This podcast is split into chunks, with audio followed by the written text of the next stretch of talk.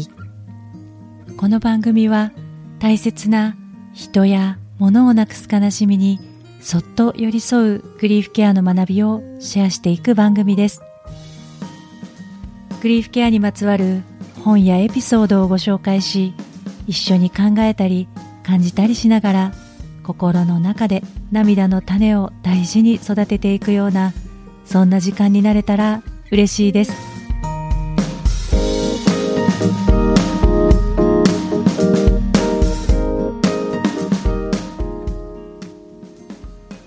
こんにちは。グリーフケア勉強中の今尾玲子です。先日8月6日の朝広島平和式典が行われていました。そこで子ども代表の方の挨拶の中で本当の別れは会えなくなることではなく忘れてしまうことという言葉がありました。だからこそ私たちは犠牲になった方のことを決して忘れないというそういう力強いメッセージが届けられました。ねお聞きになった方もいらっしゃるかなと思いますが今日はこの小学校6年生の子ども代表の方たちがくれた言葉から忘れるということについて少し考えたこと感じたことをですねシェアさせていただきたいと思っています。よかったら聞いていってください。前回第5回のエピソードでご紹介したアニメーション映画「リメンバー・ミー」こちらはメキシコの死者の日を舞台にしたお話だったのですがその中でこのようなセリフがありました。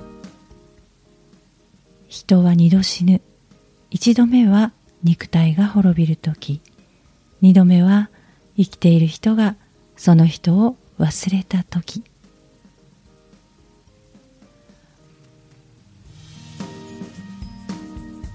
切な人を亡くした時忘れたくないと思いますし、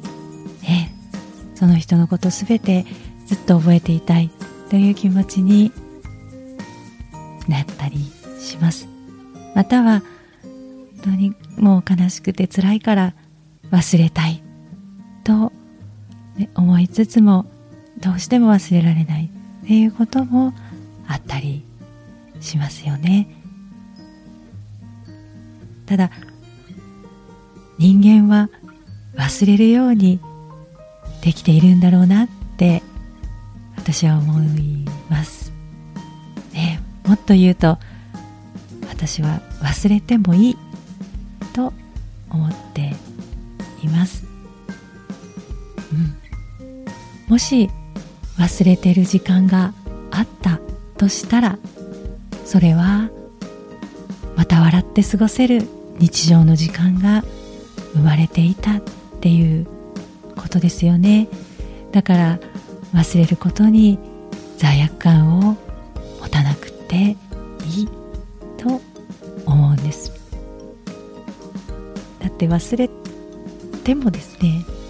大切な人のことをすっかり忘れてしまうことなんて絶対にないんです。それに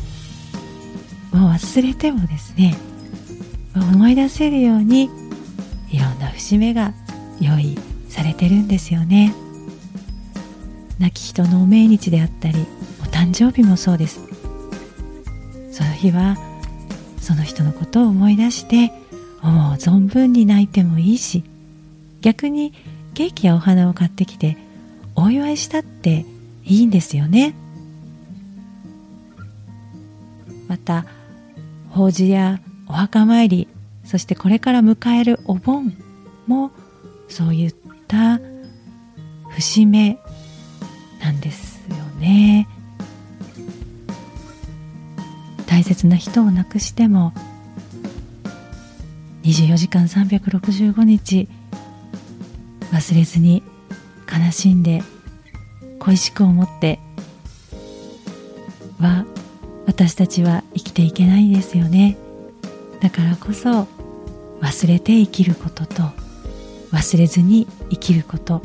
その両方を可能にしてくれる節目であり仏教や日本古来の仕組み知恵なのではないかなと思います。もうすぐお盆ですね。日本固有の風習であるお盆は先に言ったご先祖様たちがこの世に戻ってきて私たちと一緒に過ごす3日間です。先祖と言われても会ったこともないしピンとこないかもしれませんが私たち一人一人もうびっくりするぐらいの命がつながって今ここに生きているんですよね。私が学んでいる女子大学のグリフケア研究所の先生は時折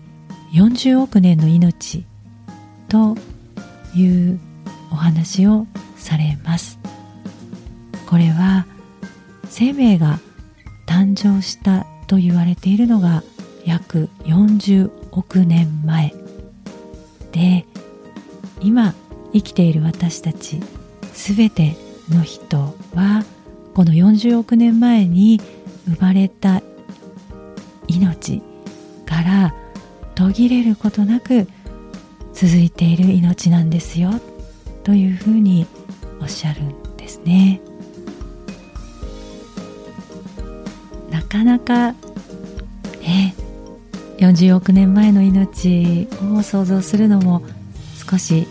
難しいかもしれませんが例えば自分がいて親が2人祖父母は4人。曽祖父母の代になると8人のひいおじいちゃんひいおばあちゃんがいるんですよね。そこまでを考えただけでも14名の命が自分一人につながっています。それでは10代遡るとその代には何名のご先祖がいるでしょうか？答えは1024名です。10代というとだいたい300年ほど前ですね。日本ではあの有名な徳川吉宗第8代将軍がいた頃になります。ねその頃に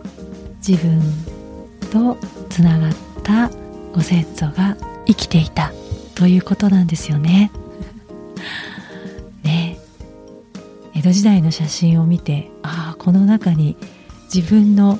ご先祖ひいひいひいひがたくさんのじいさんばあさんがいるかもしれないなんて想像するとちょっと楽しいですよね。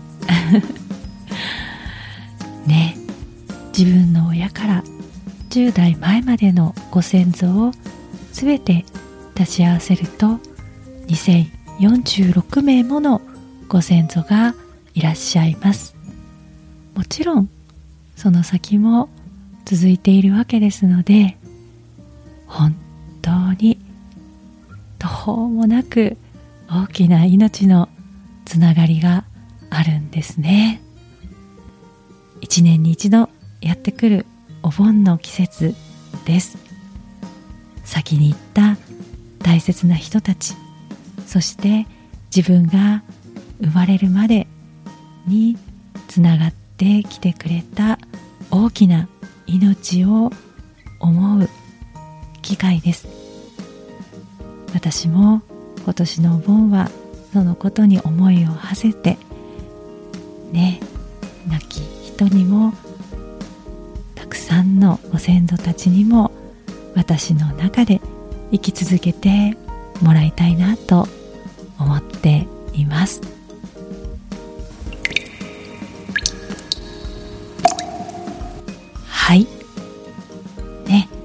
とえ忘れたとしても大切なことを思い出せるようにお盆も平和式典もさまざまな記念日や風習もあるんだと思います。もちろんそういった節目の時だけでなく私たちはいつだって大切な人を思い出して話しかければいいしいつだって先人たちに思いを馳せて感謝をしていつだって誰に遠慮することもなく自分も幸せでいていいですよね。そうすることで私たちは亡き人たちとも一緒に生きていくことができるのかもしれません。